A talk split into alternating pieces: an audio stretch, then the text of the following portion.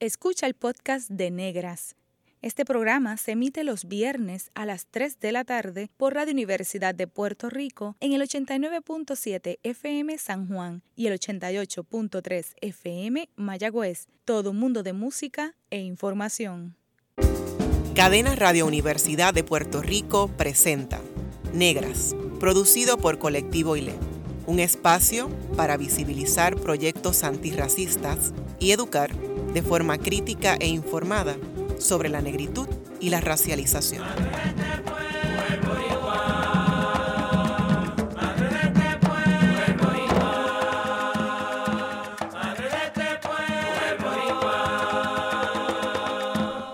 Saludos a toda la radioaudiencia que nos escucha a través de Cadenas Radio Universidad de Puerto Rico.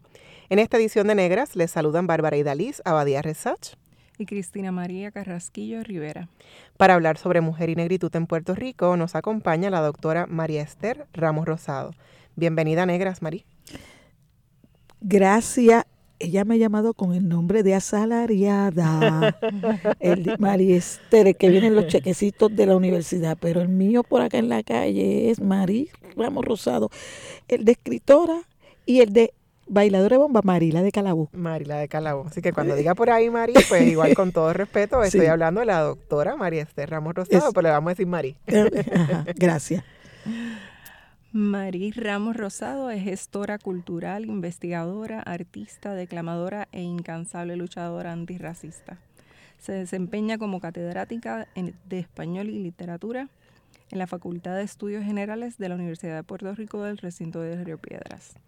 Marí, háblenos un poquito de su infancia y de su familia, de doña Sara y don Benjamín. La gente que conoce a esa Marí de Marí Calabó, la conoce como profesora de la Universidad de Puerto Rico y sabe toda la gesta que usted ha hecho de, escritora, eh, como gestora cultural, pero un poco se pierde de dónde sale Marí y quién es su familia. Pues yo, eh, primeramente siempre me gusta decir dónde nací.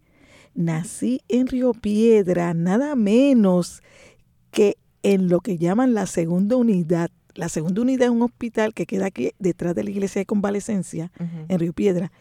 Ahí yo nací. Mi padre, Benjamín Ramos Rivera, y mi madre, Sara Rosado Marcano, que ambos ya han partido hacia la eternidad. Mi padre, músico tercero.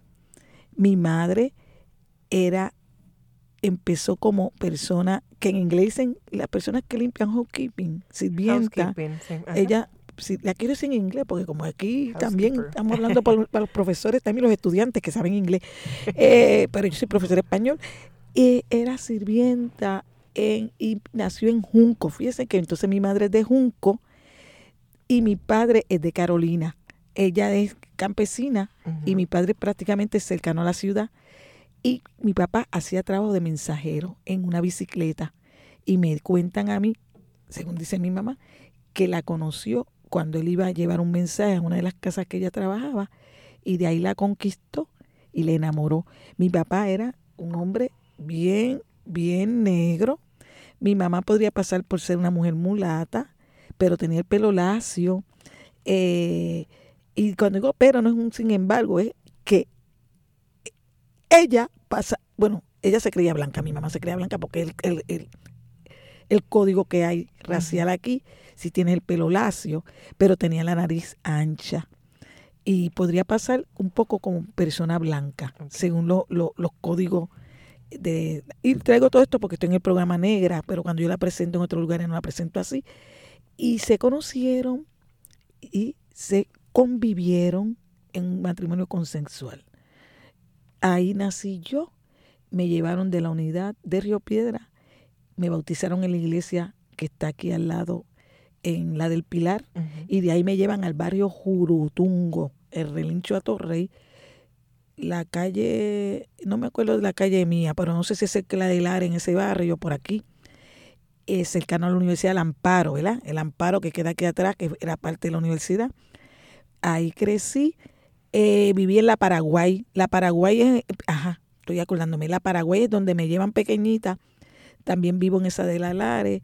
Y luego vivo en el residencial San José hasta los ocho años. Luego voy Manuela Pérez, Ramos Antonini, residenciales públicos, Vista Hermosa. Y viví en Blondet, aquí atrás también. O sea que yo corrí y, y, y el barrio Corea cerca de Monacillo. O sea que yo soy completamente riopedrense eh, de todos los... Conoce cada extremo, Eh, cada sí, esquina cada extremo, sí, yo le digo a todo el mundo, yo soy urbana, bien urbana. Sí. Ok. Y cono- usted menciona lo de su mamá y ese código racial, ¿verdad? De cómo la gente se categorizaba racialmente, que ella pasaba por blanca porque tenía el cabello lacio, Lacio, y la piel así. quizás un poco más clara. ¿Usted conoció a sus abuelos como La, ah, yo, claro, conocí a mi abuela. el abuelo murió, de parte de madre, murió muy, muy, eh, ella siendo muy niña, pero mi abuela era una mujer de tez oscura, pero eh, podría decir un poco mi color. Yo me siento eh, mulata, mujer, que estoy usando los términos para que el pueblo me entienda, porque para otras, en otros momentos digo negra. Y en otros momentos tengo uso afrodescendiente, es que todo depende del público al que le estoy hablando. porque es que es, es- es malo y es bueno a veces tener tanta información según unas cosas. Pero era una mujer de tez oscura eh, y pelo este un poco ondeado. ok. ¿Y en qué escuelas usted recibió su educación primaria, secundaria, en- mientras estaba en todos esos rincones de Río Piedra? Pues mira, la escuela, eh, entré a la escuela que se llama eh, el jardín infantil o lo que le llaman kindergarten, que fue la que inventó en los 50 la señora Felisa Rincón, lo traigo así como un dato histórico, y yo estuve en esa escuela que queda en San José desde los 3 hasta los 6 años que uno va a entrar a la escuela. Ahí estuve, de ahí eh, me llevan a la escuela elemental de las Yoyo en San José. Las Yoyo en el área de San José, que le decían así, la gente que oiga esta entrevista va- se va a dar cuenta. Y luego de ahí, a los 8 o 9 años, nos mudamos a Manuela Pérez. En Manuela Pérez estudio en la escuela Manuela Pérez, Ujú. estudio en la Juan Ramón Jiménez. Y estando en la Juan Ramón Jiménez, también estudié en la Juan Ponce León, la superior. Y en un momento dado, por unas condiciones personales de que mi mamá se enfermó, tuve que eh, estudiar un, un momento, un, un segundo grado en la Clemente Fernández de Carolina, para que lo Ok. sepa. Estudié con mi abuela, eh, ahí era mi abuela ma- Paterna. que esa es evidentemente negra y mataba cerdos y era una mujer completamente aguerrida, bien aguerrida, sí. Qué bien. Mari, ¿qué significó para usted ingresar a la Universidad de Puerto Rico? Usted hizo el bachillerato, la maestría, el doctorado aquí en la UPI. ¿Cómo fue su experiencia como estudiante universitaria? Fue una experiencia bien importante, enriquecedora. Eh, me rompió códigos y esquemas bien importantes porque cuando yo llegué a la universidad en el 70, yo entré aquí en el 70, yo tenía mi pelo, mi cabello alisado, pero ya a final del primer semestre ya Mari tenía un afro, porque yo entré en el periodo que estaba muy fuerte en la universidad, el movimiento de los salseros, los Black Power. Me acuerdo que lo de los Black Power no es porque los Black Power ya los Black Power vienen de los 50 y 60, pero eh, eh, había como unos parchos que se usaban en, la- en los maones. Yo tengo esos parchos que tenían un puño negro y con, con el puño negro, entonces la bandera del Black Power.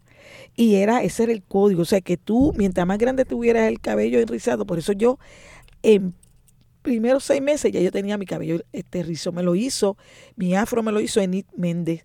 Enid Méndez, todos estos nombres que estoy mencionando aparecen en un libro que yo escribí que se llama Destellos de la Negritud, Investigaciones Caribeñas, en el capítulo que se llama Desde el Performance a la Academia, escribo bailando.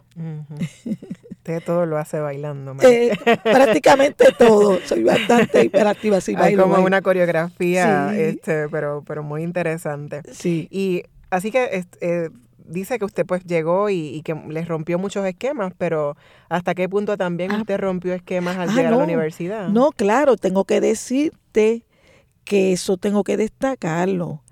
Eh, fue dialéctico, porque me encontré con unos grandes académicos que me ayudaron también.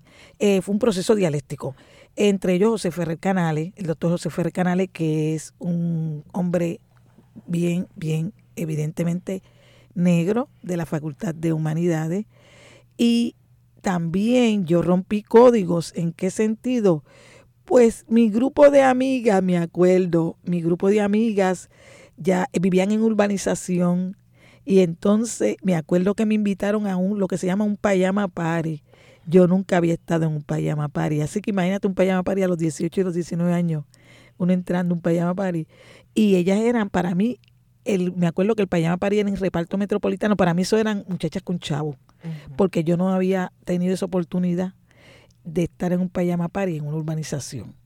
Así que el código que yo siento que yo este, empiezo a, también a, enfrentarme, que la, el círculo de amigas mías, muchas venían de colegio, eh, estudiantes de colegio, eran estudiantes de test clara, bastante, pero, pero eso es en el salón de clase. Cuando bajaba al centro de estudiantes, el crown mío era completamente afrodescendiente. Quiero que sepan eso. Eh, ese grupo de amigas que todavía tengo fotos de ellas, me encantaría encontrarme con ellas, las de la rampa, porque tengo fotos subiendo y bajando la rampa, como una conferencia del decano nuevo que se llama nuestro decano en estudios generales, doctor Carlos Sánchez Zambrana. Eh, yo tengo fotos subiendo esa rampa con ellas eh, el código te diría que lo rompí y lo rompimos. Porque yo entré en un momento en que la UPI, el 70, fue antes del 60, después del 69, todas las estudiantes venían con falda, hasta el 69. Eso, dato que lo pueden corroborar con Doris Pizarro, que leía una entrevista de ella para el libro mío La Mujer Negra. Doris Pizarro dice que ella es de las primeras también que en el, eh, estudiando empieza a enfrentarse con los pantalones.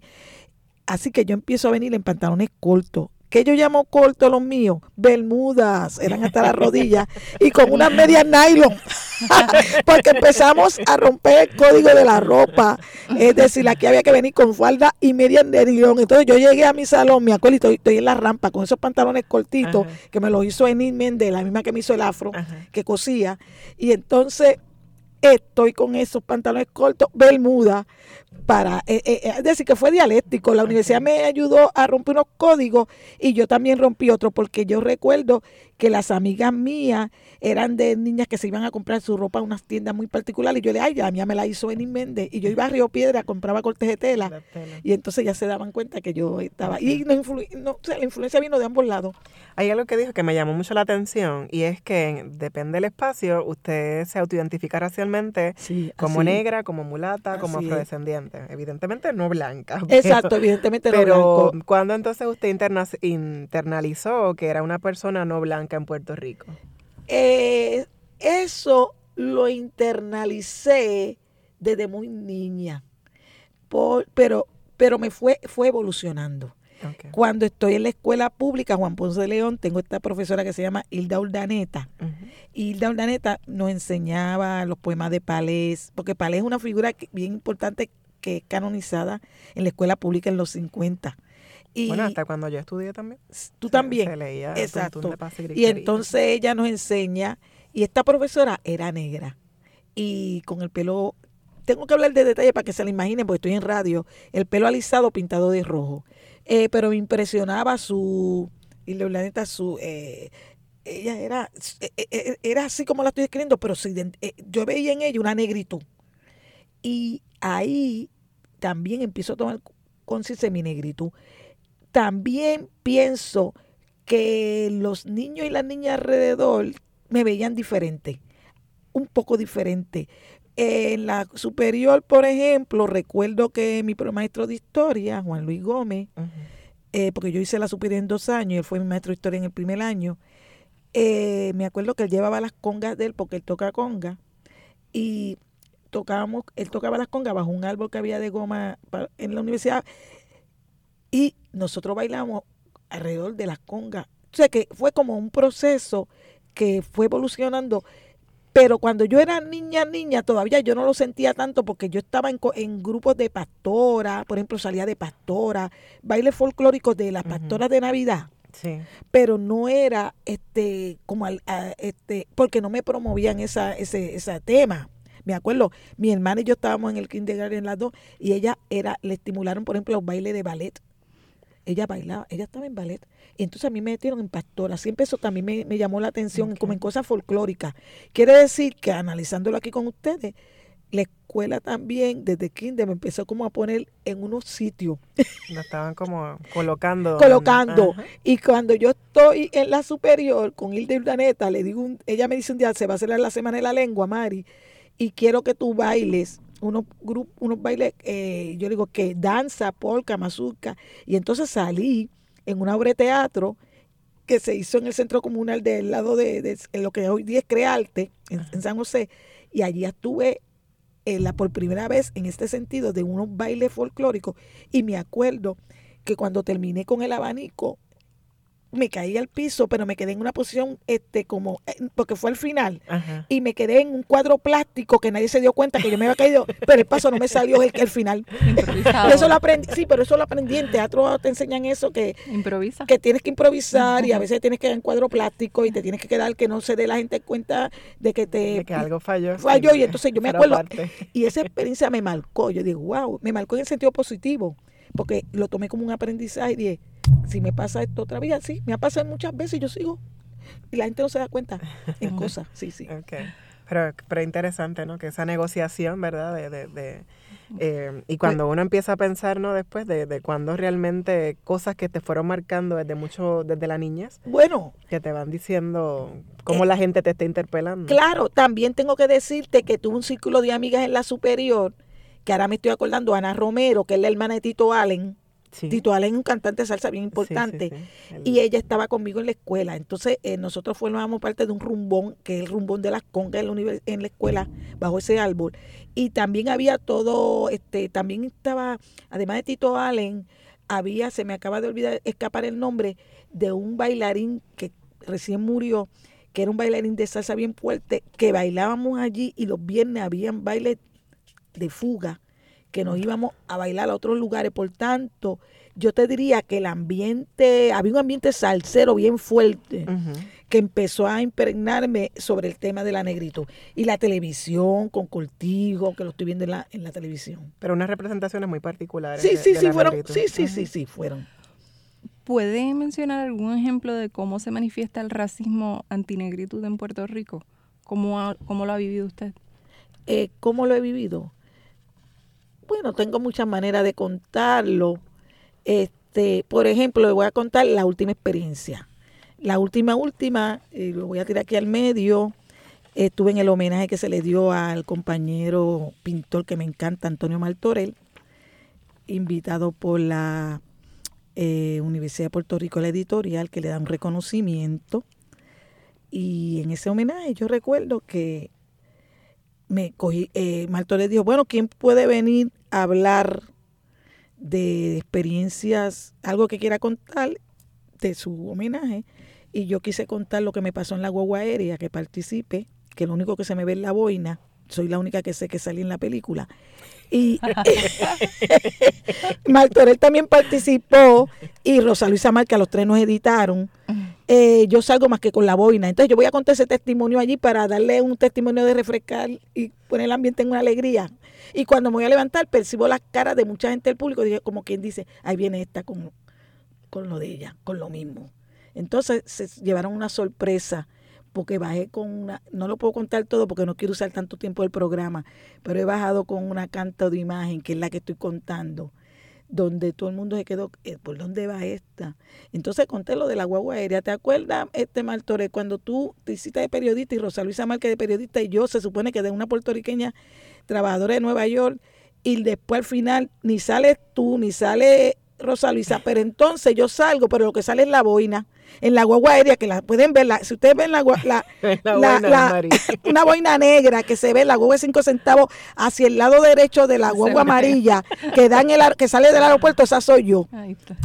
Entonces, entonces yo siempre me pre bueno, pero no, ya ahí estamos hablando del 91, no le di mucho cráneo a eso en el sentido de, porque yo, yo estoy aprendiendo, aprendiendo desde esa fecha, que este, porque si no me muero, pero yo veo muchas cosas y en ese entonces me acuerdo que yo acababa, porque me acuerdo también de la fecha y todo, porque yo acababa de terminar mi tesis doctoral el 19 de noviembre del 91 y me invitan para audicionar para la película Guagua Aérea. Y yo bien contenta y después que estoy toda una semana, ensaya que te ensaya, pero claro, yo estaba ensayando y tirando, que me llevó, mi- que me lleva, me, quien me sugiere que vaya a esa audición es Victoria Espinosa, mi maestra de español y de teatro. ¿Ves que es todo una hilación? sí, sí. Y cuando yo voy a, la- a los ens- a los ensayos de la obra, yo llevé un artículo mío que se llama La cultura puertorriqueña, sexista, racista y clasista, que lo publiqué en, el no- en Claridad. Y lo empecé, le saqué copia y le empecé a dar a los actores. O sea que fui a hacer varios dos trabajos. Uno, el orgánico, eh, como ensayando para la obra, pero a la vez estoy concienciando a los actores que Trabajo estaban político. Y trabajo político. Y entonces parece que no sé, ¿verdad? Yo espero que no haya sido eso que Luis Casanova, el director de la de, De eh, esta guagua este, aérea. de la guagua aérea, ¿verdad? Pero este nos editaron. Entonces a Rosa Luisa Márquez nos salimos. Y yo en mi caso se me ve más que la boina. Pero yo tengo, el que dude de lo que estoy diciendo, tengo fotos de, porque yo me, yo documento todo mi trabajo y tengo fotos de, con la ropa y todo ensayando en esa obra. Esa es una forma de decir que el cine eh, puertorriqueño, que gracias a todos los santos ha ido mejorando. Eh, ya te están haciendo películas como la que dieron el otro La día, Angélica. Angélica, eh, en, en la dieron en cine de Fine Art. Eh, ya están poniendo el tema de la negritud en discusión en el cine, pero con puertorriqueños. También lo veo en el teatro. Eh, hace falta eh, personajes de mujeres y hombres en papeles protagónicos liberadores negros y negras, que no en papeles de esclavo ni de sirviente, sino en un papel bien dramático. Una cuarterona, por ejemplo, en un papel bien dramático Digno. es digno, vamos, exacto, gracias, digno. Ya está bueno, estamos terminando el siglo XX, ya llamamos los primeros 20 años del siglo XXI, porque vamos a seguir presentando, así que lo veo en todo eso. Creo que el teatro puertorriqueño, en este caso voy a hablar de la Universidad de Puerto Rico, ya yo veo muchos estudiantes por ahí afrodescendientes que están cogiendo teatro. Vamos a ver cuándo hacen una obra donde aparezcan las muchachas de teatro en papeles protagónicos liberadores. Sí, y digno y, Y no-. Y no que aparezcan siempre como, bueno, bailando bombi plena. Yo este, no tengo nada contra bombi plena. Yo bailo- eh, fu- fui fundadora de un grupo de bombi plena. Pero está bueno ya también de estereotipar a uno siempre como en ese papel. A mí, por ejemplo, ahora yo ando en esa. Que a lo mejor la gente se cree que me blanqueo. No. Yo también, además de bailar bombi plena, escribo, recito. Puedo hacer un papel protagónico de una gobernadora en Puerto Rico que sea afrodescendiente o negra. Claro, sí. Bueno, en breve regresamos con Negras y continuaremos conversando con la doctora María Ramos Rosado. Sigue en sintonía con Radio Universidad de Puerto Rico. Está escuchando el podcast de Negras. Este programa se emite los viernes a las 3 de la tarde por Radio Universidad de Puerto Rico en el 89.7 FM San Juan y el 88.3 FM Mayagüez. Todo mundo de música e información. Usted está escuchando Negras, inspirada en la grandeza de nuestras ancestras. Les hablan Bárbara Abadía Resach y Cristina Carrasquillo Rivera.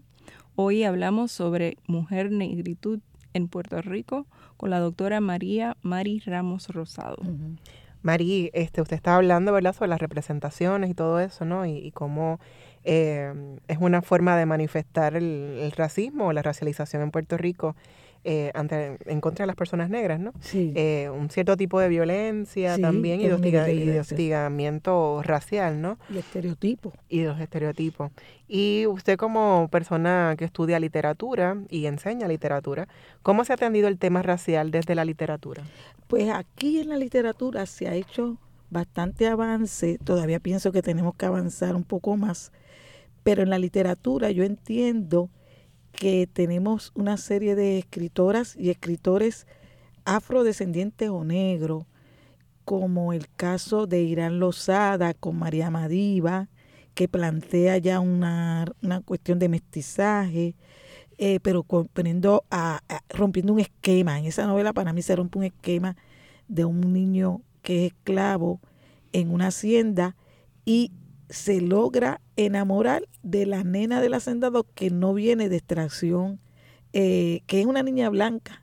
Eh, y entonces se unen y, se unen en un matrimonio y se casan y se rompe ese esquema en el siglo que es una novela montada en el siglo XIX Eh, ahí ya yo veo a Irán haciendo ese- esa ruptura tenemos a en caso de Mayra Santos Febre ella ha hecho varias rupturas con los personajes y los personajes negros y las mujeres negras especialmente a mí me gusta Fendi Fra eh, también Nuestra Señora pero más Fendi Fra porque Fendi Fra, este, hay un, ahí hay una dialéctica de Hegel, del amo y el esclavo, y hay una, una visión bien chévere de esta bibliotecaria venezolana negra y que es la jefa del puertorriqueño Martín, aunque la novela está narrada desde la voz de Martín, pero también eh, se rompe un código de este hombre que tiene esta relación íntima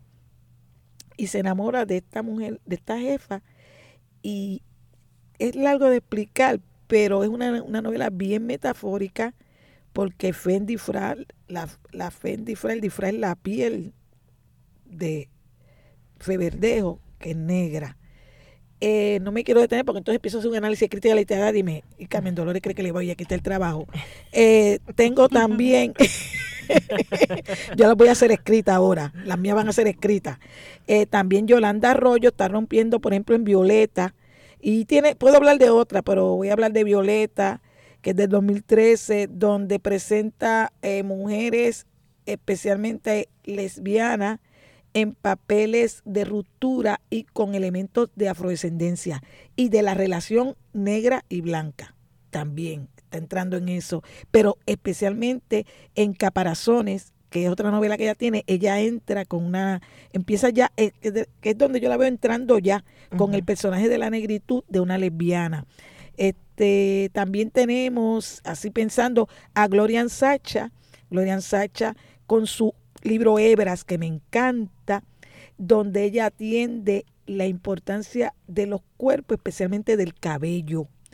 Eh, atendiendo el cabello, que se le puede dar muchas lecturas y entre ellas la lectura del cabello como algo que es precioso, es bello, el cabello ensortijado de las mujeres afrodescendientes y negras. Y además en ese libro ya hace unas lecturas que me parecen bien chéveres, también eh, atendiendo la cuestión de género con la negritud y compañeros varones. No, no tengo el libro a mano, y quiero hacerlo así. Eh, vuelvo y repito, no quiero quitarle el trabajo a, los, a las críticas y los críticos que están por ahí, pero yo, además tengo otra lectura, porque lo que pasa es que eso me pasó también atendiendo, que la crítica literaria tiene una mirada, pero yo tengo otra mirada, porque tengo otra formación y muchas veces una literatura que eh, la leen de otra manera, yo la veo de otra manera porque tengo otras lecturas. Eh, mencioné ya tres escritores afrodescendientes muy conocidos, eh, cuatro, Gloria Sacha, Mayra Santo, Yolanda e Irán Lozada. Daniel Nina atiende el tema también en un libro que se llama 6 eh, para 6, donde entrevista a Denis Mario y, y, en el discurso de ese, de, eso, de ese testimonio, él atendieron la visión de Albizu, que siempre en las preguntas que le hizo, Albizu siempre se lo presentan no se discute, se presenta como el político, el nacionalista, el aguerrido, el de la defensa de nuestra identidad nacional con respecto a, los Estados Unidos, pero no se presenta como el hombre negro. Entonces, Daniel Nina, en las preguntas que le hace a Denis Mario, trabaja eso y se discute eso. Y me parece bien valioso esa discusión porque empezó a, poner atención al visu negro, que no lo hace tanto el que escribió el libro de, de, de Albizu, uno que salió los otros, Dennis, que se llama Dennis de, Nueva York. Ahora no recuerdo el título. Nelson Dennis. Nelson Dennis. En el libro que escribió sobre Albizu, él ese tema lo obvia. Y yo recuerdo que estuve en el colegio de abogado y le pregunté por qué no trabajo eso. Y dijo, no, eso divide. Siempre estamos en la cuestión de que divide, especialmente los sectores independentistas. Eh, ¿Cómo ha sido representada la mujer negra en la literatura? La mujer negra en la literatura, bueno, yo te diría que ¿verdad? mi tesis doctoral que se llama La mujer negra en la literatura puertorriqueña, cuentística de los 70. Ahí yo estudié a Carmelo Rodríguez Torres, Ana Lidia Vega, Rosero Ferrer y Luis Rafael Sánchez.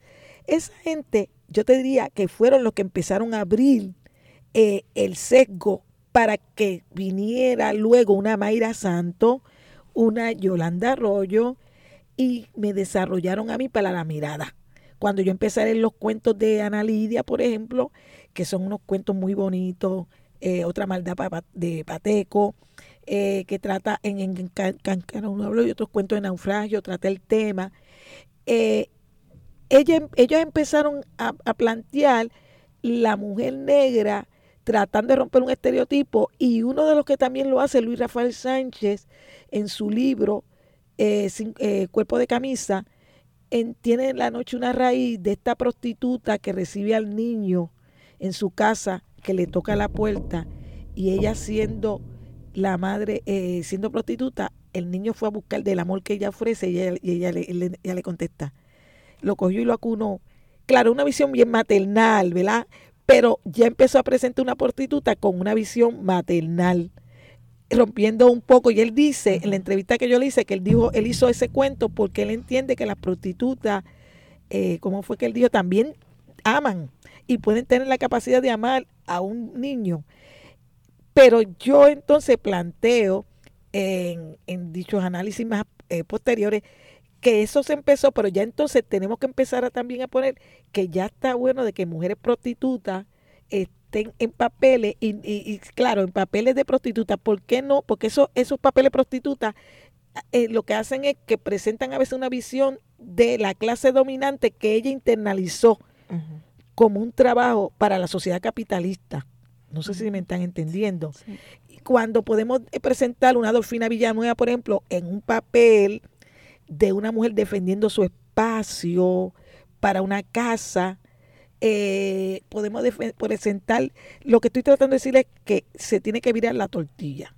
No puede seguir, sí, los mismos personajes que aparecen ya este, puestos de una forma estereotipada, se pueden empezar a cambiar porque, por ejemplo, lo que pasa es que da más trabajo, porque tienen que romper entonces eh, la conciencia del escritor o la escritora tiene que meterse a tal grado para cuando cree esos personajes, tiene que pensarlo tan, tan y tan bien. Como dice eh, Lucian Goldman, esto es lo que estoy hablando de la visión de mundo, que a veces a pesar de que van pensando de una forma, los personajes le salen de otra, porque se les chipotean, para decirlo. Así que tiene que ser una cosa más pensada. Si uno está pensando en querer dar un proyecto político para que se cambie la visión de mundo de la sociedad eh, colonial. Okay. Usted imparte el curso pionero en el país, que es La Mujer Negra en la Literatura Puertorriqueña, que es el mismo título, ¿verdad?, de, su tesis, así que es un trabajo que usted viene haciendo de hace mucho tiempo. ¿Qué retos usted enfrentó al presentar ese curso en la Universidad de Puerto Rico? Cuando usted dijo, quiero crear este curso, ¿cuáles fueron los principales retos?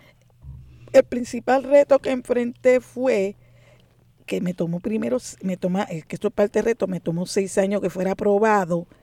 Lo quise llevar a nivel graduado primero, lo presenté en estudios hispánicos.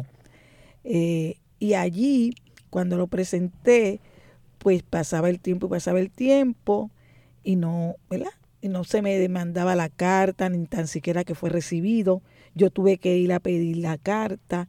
Cuando ya la pido, que la pido porque voy en un ascenso y eso era parte del trabajo que tú tienes, si tú creas un curso, eh, te dan una, te avalan con unos puntos por, por, por, haber hecho eso, pero yo no lo hice por eso. Yo lo hice porque estaba, yo quería dar clase a nivel graduado también, tengo derecho.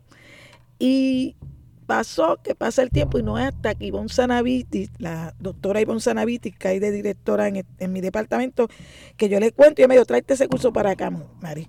Y ahí, entre ella y la doctora Maribel Ortiz, empezamos a, analizarlo, se lo lanzamos al departamento y el curso fue aprobado como ESPA 3017, pero tardó seis años. Yo pienso que seis años para que un curso se apruebe es mucho tiempo. ¿Cuándo se aprobó? Eh, se aprobó en, eh, se presenta como curso en el 2009. Fíjate que yo estoy ahora 2020, 2019 se cumplió 10 años que lo estoy impartiendo. Tiene matrícula llena completamente y los estudiantes salen fascinados. Eh, lo toman estudiantes de todas las de todas las disciplinas de la universidad, es interdisciplinario y es el curso que más trabajo me da porque yo lo preparo, las novelas, las cambio semestralmente casi siempre y las cambio a base de la población de estudiantes según sus intereses. ¿Cuáles son los principales acercamientos que propone ese curso? Sí. Ese curso, eh, los principales acercamientos que ponen, el principal es este que, que acabo de decir ahorita, que se tiene que cambiar ya esta visión de mundo de los personajes, especialmente como se llama la mujer negra, en papeles de víctimas, de víctimas, porque yo entiendo que está bueno ya de ser víctima. Eh, me dicen algunos escritores ah, que ellos escriben de víctima porque esto es una colonia, que la, la visión trágica de Goldman.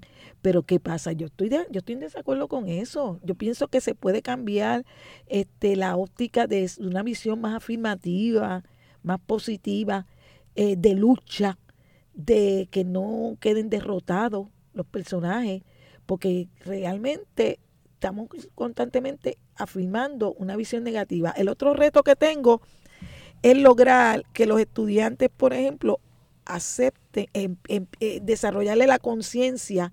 Estas primeras clases, por ejemplo, son teóricas. Yo les voy dando toda una concepción de cosas y les enseño. Y como ellos son muy visuales de las redes sociales, y ahí ellos empiezan a ver, y, cuando ya al final, sin yo, sin mucha autoridad de nada, yo no les tengo que decir, yo no digo nada del cabello, mi, curso los toman los estudiantes de estos colores y de todo, incluso han venido estudiantes de Estados Unidos y no tengo problema. Al final muchos salen, mire, profesora, yo me quedo boba con trenza, este, se quieren dejar afro. El reto mayor es el de cambiar la concepción de la lectura completa occidental que tienen. Es decir, lo, voy a usar un título de Rafael Duarte Jiménez, un cubano historiador y antropólogo, que él dice los prejuicios raciales heredados de la esclavitud. O sea, que se quedan en la mente del inconsciente de nosotros y que se siguen chispoteando en los escritores y en todo lo que vemos en el cine, en la literatura, en todo. Y estoy hablando chispoteando porque quiero que los estudiantes me oigan que yo también uso palabras como ellos usan. eh, dice que lleva 10 años dictando el curso y que ha hecho algunos cambios y que todos, todos los semestres cambian. Cambio los libros, cambio los libros. Este semestre vengo con un montón de libros nuevos. Pero eso es súper interesante y, y hay que celebrarlo, que hayan más libros entonces para... Claro. Para atender el tema claro. Claro. No necesariamente que... la representación de la mujer puertorriqueña negra en esos Claro, hay muchos libros e incluso quiero que sepan que mi casa parece una biblioteca bien heavy, bien, bien, bien, bien. Tengo muchos libros incluso que como no los puedo leer tan rápido porque son muchos, pero estoy bastante al día de libros del tema que, se han, que han salido y los voy este, incluyendo no tan rápido porque, pero casi, yo te diría, para este semestre hay un montón. No se ven en el prontuario porque en el prontuario está lo que se llama la, el, el, el lo principal, es en los informes orales que yo los asigno. Y ahí, este, y la clase le fascina, le fascina. Y esos, esos libros nuevos y, lo que ha añadido eh, nuevo, eh, ¿cómo los estudiantes lo, lo, lo ven o, o, cómo...? Porque estoy pensando, cuando creó el libro, el, el curso, perdón, en el 2006, que fue 2009, 2009, que lo, que lo claro, ah, claro, 2006. Entonces, ¿qué, cambios ha habido? Tal seis años, es decir... ¿Cómo ha evolucionado la literatura que se incluye para el curso? Claro, estoy de acuerdo. El 2000, eh, tienes razón. Estoy hablando de 2009, que, es que yo lo empiezo a enseñar, lo inicio. Pero el curso tuvo seis años en gaveta. Así que desde el 2003 lo concibió. Lo concibió. Tengo la carta y todo, y, la, y el documento. Eh, ha cambiado, porque cuando yo lo presento en ese inicio eh, me, me, centro en los libros de la literatura de los 70 y ya pongo alguno que otro libro de Mayra, como por ejemplo eh, Marina y Zulol, el libro de, de cuentos, eh, P, de vidrio. Pero ha, ha ido evolucionando y a esta fecha que estamos, ya hay demasiado que hasta tengo de la diáspora que me llegan libros de puertorriqueños que están en la diáspora que los tengo y que este semestre se van a incluir algunos. O sea que podríamos pensar que ese curso podría concebirse también como una primera, segunda parte. Ah, bueno, tengo ese comentario de estudiantes que me han pedido que haga una segunda parte. Yo les dije, me encantaría y lo pienso considerar siempre y cuando no tome seis años aprobar la segunda parte. Claro, definitivamente. Sí. Bueno, al regreso de la pausa continuamos conversando con la profesora de literatura, Maris Ramos Rosados. Ya volvemos en Negras. Está escuchando el podcast de Negras. Este programa se emite los viernes a las 3 de la tarde por Radio Universidad de Puerto Rico en el 89.7 FM San Juan y el 88.3 FM Mayagüez. Todo mundo de música e información. Gracias por su sintonía. Les hablan Bárbara Abadía Resach y Cristina Carrasquillo Rivera. Hoy en Negras hemos estado conversando con la doctora María Marí Ramos Rosado sobre mujeres y negritud en Puerto Rico. ¿Cómo calibra la discusión sobre la racialización y el racismo en Puerto Rico dentro de la academia? Pues mira, se han hecho, se han realizado varios congresos desde la perspectiva de estudios generales, pero antes de esos congresos yo participé en uno que organizó el doctor Nieves Falcón, que fue para el 89, que se llama La presencia africana en el Caribe, y que invitaron a la doctora Victoria Espinosa para montar El Negro en América, que es un libreto guion montado, hecho por Victoria relacionado con eh, el país de cuatro pisos, donde ella hizo un guion del país de cuatro, o sea, se inspira en el guion, en el ensayo del país de cuatro pisos de José Luis González, y hace este guion y nos invita a los Calabó para que seamos parte del elenco de la obra de teatro. Por tanto, al yo estar involucrada como actriz con el grupo y como bailadora y bailadora de bomba y llevando el trabajo de es un libreto, es un guion bello. Valdría la pena que esa obra se monte de nuevo, que haya la persona que la pueda dirigir, montarla de nuevo. Yo tengo el libreto, por eso el libreto lo debe tener la familia, el mío está un poco ajado.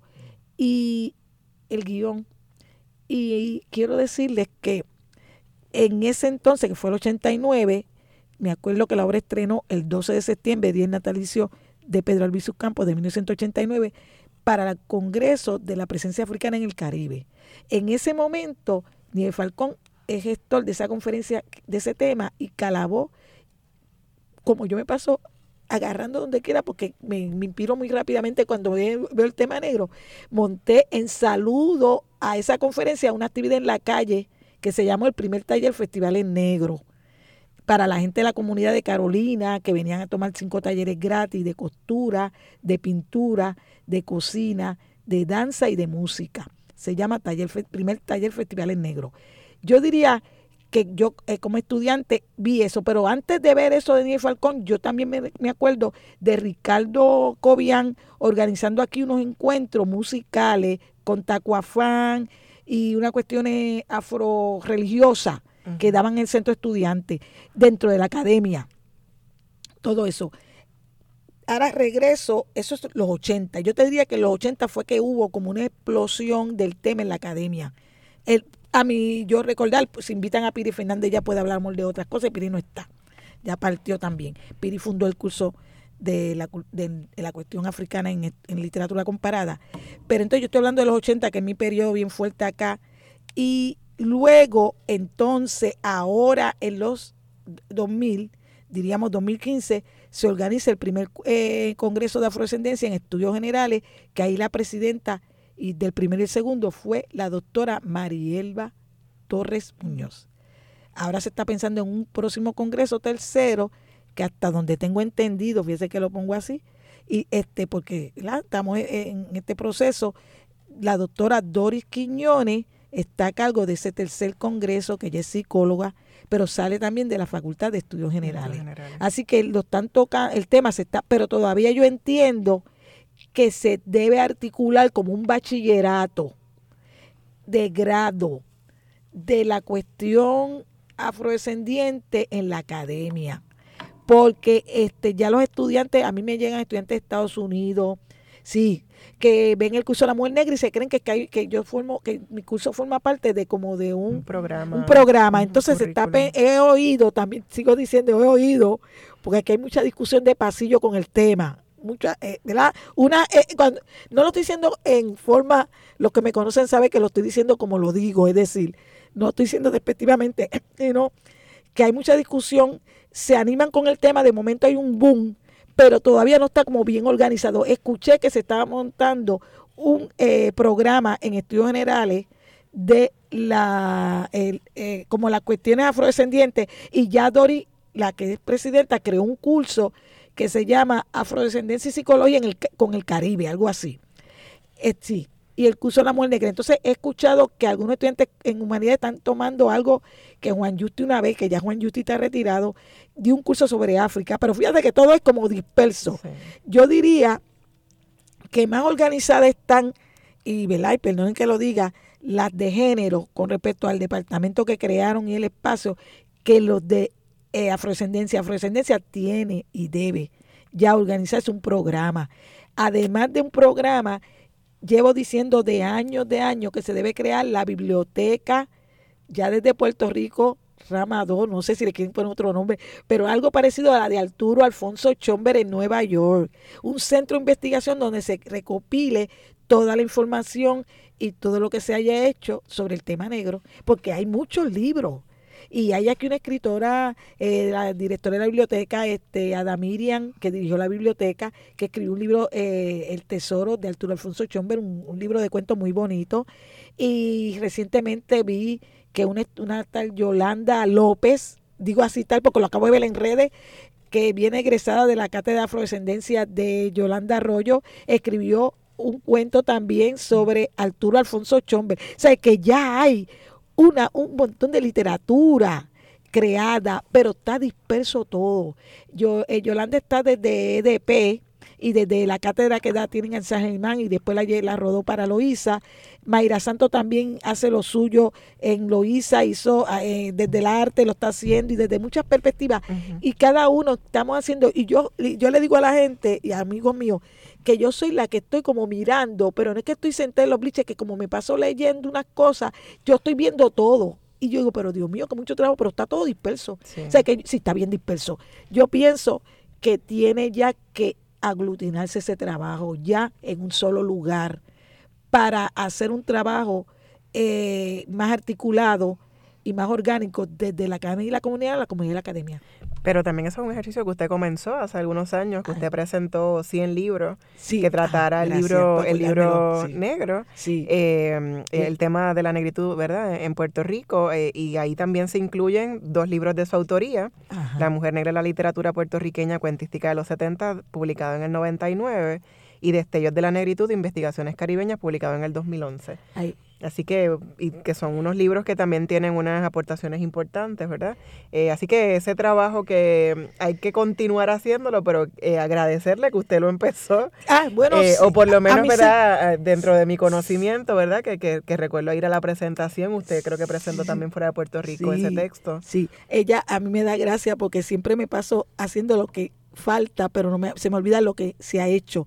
Sí, ese, esa conferencia la pueden ver por YouTube en, eh, usted mete en YouTube Biblioteca Virtual el estado de situación en torno a las publicaciones e investigaciones de la literatura afroboricua de finales del siglo XX y principios del XXI y pueden ver en sus máquinas de computadora la conferencia en vivo y a todo color y esa conferencia se hizo para el primer Congreso de Afrodescendencia 2015 y pusimos al día todas las bibliotecas de la UPI, la de colección puertorriqueña, yo le pedí a los escritores, porque eso lo hice como una autogestión, como formando parte del comité, que trajeran los libros que tenían sobre el tema y hasta de Estados Unidos me llegó un libro de Ismael Rivera, El Sonero Mayor, escrito por Velázquez.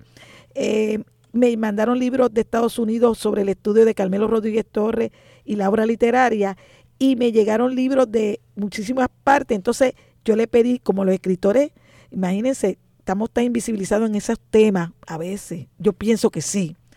Conocen a algunos, a Mayra y una gente, pero hay un montón de gente que está haciendo hace rato también cosas. Yo les dije, mire, vamos a exhibirlo en vitrina. Eso fue un proyecto. Se, se exhibieron en vitrina, que tengo que dar las gracias a la colección puertorriqueña. Se exhibieron también en la vitrina de estudios generales. Hay una colección en el Quintero. Se exhibieron en la sala de arte de la Biblioteca General José M. Lázaro. Y también insistí en que teníamos que hacer la exhibición en educación en la Biblioteca Selles. Allí también se abrió una sala con los libros de literatura infantil. Toda esa gestoría se hizo en el 2015, sí. Eh, ya eso se empezó, tienen que darle continuidad porque a veces la gente desaparece, se Sí. tiene que ir o se tiene que ir de la institución o no sé lo que pasa. Conmigo pueden contar siempre, ¿verdad? Pero estoy pensando en muchas cosas que, que uno no sabe. Claro, Hay que pasar el batón de relevo también. exacto. Todo, todo. La escritora afropuertorriqueña Yolanda Arroyo Pizarro, en la serie Mujeres Afroboricuas del 2016, publicó María Calabó, de niña curiosa a la mujer líder. ¿Qué sintió cuando supo que Arroyo escribía un texto sobre usted? Ah, me hace reír. Y, y soy tan vanidosa que aquí está ella tomándome fotos, este, Bárbara, y me he quitado los espejuelos, porque quiero salir en la página de Facebook de ella sin espejuelos, porque si no parezco una nurse. Me siento bien contenta de que Yolanda haya escrito ese libro. Cuando Yolanda me llama, yo iba en el carro tan contenta de alguna actividad que salía, de, creo que de trabajar, y me dice, Mari, sé que te van a dar un reconocimiento en Humacao. Eso fue para el 2016, que salió que el Senado de Puerto Rico, junto al, al municipio de Humacao, de donde na- nació Isabel Ocenon Cruz, Lucy Faberí y Luis Rafael Sánchez, el pueblo de tres grandes escritores y artistas, pues me dan este reconocimiento y yo tengo que irlo a buscar en abril del 2016 al pueblo de Humacao con una declaración del Senado de Puerto Rico y ella se enteró, ella me llama, Mari, tengo un libro para ti que voy a que estoy creando ya y yo digo que es una biografía para llevarla a, la- a lo tuyo. Pero cuando llegó el homenaje, ella no pudo asistir porque le dio fatiga. ¿Cómo me sentí? Me siento, eh, yo digo, la verdad que los escritores son, y las escritoras son, un- son demasiado creativos. este, ahí ella me pone que me ha invitado a que vaya a las escuelas con ella, en alguna escuela pública de la que ella ha ido a presentar el libro, que la acompañe. Y yo le digo, no, no quiero, porque no quiero que los estudiantes pierdan la ficción de lo que ella pensó allí, eh, porque hay unas cosas que son, eh, el libro es, una, es como una biografía novelada, algo, eh, no es novela, pongo novelada, ficcionalizada es la palabra, es una pequeña biografía ficcionalizada para literatura de niños, hasta yo diría que la pueden leer jóvenes eh, de escuela intermedia, hasta octavo grado, pero entonces ahí dice una cosa que yo me río, que si yo estaba sentada en un, en un salón de belleza y me tiré del sal, de la silla diciendo calabuy, bambú, bambú y calabó. Entonces, a mí me encanta esa- eso que ella hizo, pero entonces no quisiera que, la, que los niños y las niñas puertorriqueñas perdieran, o los niños y niñas del Caribe, los que lean ese cuento, pierdan la, la serie de ficción que ella está diciendo allí de cosas de mi familia, de mi papá, de mi mamá. Eh, ella toma, ella hace esa ficción a base de tomando precisamente algunos datos de Escribo Bailando desde el Performance en la Academia que aparecen destellos, más entrevistas que me hizo, más conversaciones. Entonces yo me fui dando cuenta y tenía y, montó ese libro y me encanta, bien, bien bonito, bien bonito. Así que tienen que buscarlo, que es parte de la cátedra de mujeres negras ancestrales, ¿verdad? De, de Yolanda. Eh, y que también se reconoce a otras mujeres eh, puertorriqueñas afroboricuas. Ella dijo en esa en la última página dice que le va a dedicar el, eh, también otras mujeres. Yo creo que está, está incluida tú, Bárbara. No, está incluida Mariluz, eh, Franco y María Reinat, que son ¿Tú no estás? compañeras de colectivo. Ah, porque tú... Ah, ok. en ese Pues, momento Yolanda no me conocía. Yolanda no te conocía, pero ya tiene que, le quiero decir que si ella se lanza esa tarea, se va a tener que sentar buen rato a escribir, porque escogió a Victoria Espinosa, creo que está Ana Rivera Lacén, Sí, Mari, sí, Marielba, la que tú estás diciendo, María Reina Marilú, eh, a diablo. Sí, y todavía, Qué y- bueno y- que son muchas. y fue, y, no, y entonces empezó Las conmigo. negras. eh, Sí, las negras. Y empezó conmigo, pero todavía le faltan. Sí, sí, sí. Del 27 al 29 de noviembre se llevó a cabo en Costa de Marfil, África, el tercer coloquio internacional 2019, que se tituló Representaciones colectivas cruzadas, Áfricas, Américas y Caribes, siglos 19 al 21. Y usted presentó junto a la doctora Nancy Abreu, el doctor Pablo Luis Rivera y el profesor Lester Nurse, una ponencia que versó sobre la bomba y el barrio de Río Piedras. Ajá. ¿Qué nos cuenta de esa experiencia en la que además incorporó una muestra de baile de bomba? Bueno, tengo que contarle que van, tienen que ver la parte 2 de ese trabajo porque estamos pensando hacer algo aquí en la UPI y estamos pensando presentar algo en el conservatorio. Pero la experiencia fue para mí bien, bien hermosa porque es la primera vez que visito África negra, yo había estado en Marruecos. Marruecos es más que nada musulmán. Y este es mi primer país que visito África Negra. Eh, allí estuve acompañada, además de los cuatro profesores que tú dices, nos invitó Jean Arsin y Yao, que es un africano, y Victorien Labu.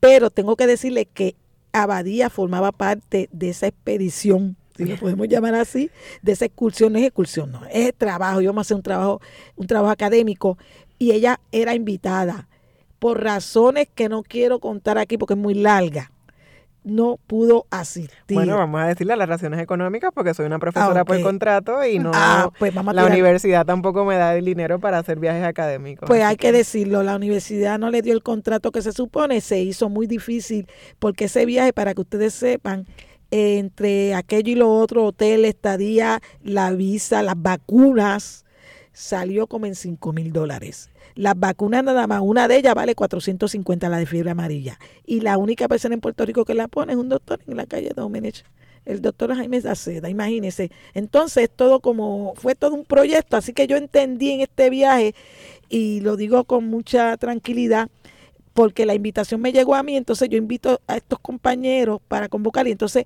eh, este, le hablo primero a, a Badía, a Bárbara, y luego se une Pablo, y luego se une este Nancy, y se une al final Lester, pero entonces resultó que cuando vamos caminando se convierte en una carga bien pesada a nivel económico, porque Pablo también trabaja nada parcial en Río Piedra. Y eran dos a jornada parcial y el grupo no llegó como iba a llegar de cinco. Tuvimos que llegar cuatro y entre los cuatro un profesor retirado, que es el profesor Lester Nurse, que está retirado, que hizo también de maravillas para llegar. Además de esa experiencia, ¿verdad? De, ir a esa África Negra, que asumo que tengo envidia. No, vamos a ver si se para, lo, tengo que reconocer, bueno, pero, pero en otro momento será. Yo sé que me tocará ese, ese momento. También estuve en Marruecos, pero me gustaría eh, conocer otros países africanos. Eh, Mari, no nos queda mucho más tiempo, pero sí quiero aprovechar el programa para felicitarla por la medalla eh, que usted recibió, Martin Luther King Arturo Alfonso Schomburg, una medalla que otorga el Colegio de Abogadas y Abogados de Puerto Rico y el Concilio Puertorriqueño contra el Racismo. Felicidades por ese logro y sobre todo porque... Eh, un solo programa no nos da para hablar de todas las gestas que usted ha hecho eh, de derechos humanos y también esa lucha antirracista desde Calabó, el grupo que usted fundó, eh, el haber estado aquí en Radio Universidad nos abrió las puertas también a nosotras en Negras eh, por todo ese tiempo que usted estuvo, 12 años con Salsi Folklore y Carifesta. Así que no nos queda más que agradecerle por, por toda la gesta que usted ha hecho, por la que hace y la que sabemos que va a seguir haciendo. Así que agradecemos a Luis Lugo por acompañarnos como técnico en esta edición de Negras y a mi compañera Cristina que se estrenó hoy de Colectivo y Lee. Así que gracias Cristina por acompañarme en este programa tan especial con una persona a la que admiro mucho, con Maris Ramos. No olviden sintonizar Negras el próximo viernes a las 3 de la tarde. Feliz viernes a todos. Cadena Radio Universidad de Puerto Rico y Colectivo ILE presentaron Negras, asumiendo nuestro justo lugar como forjadoras de cambio.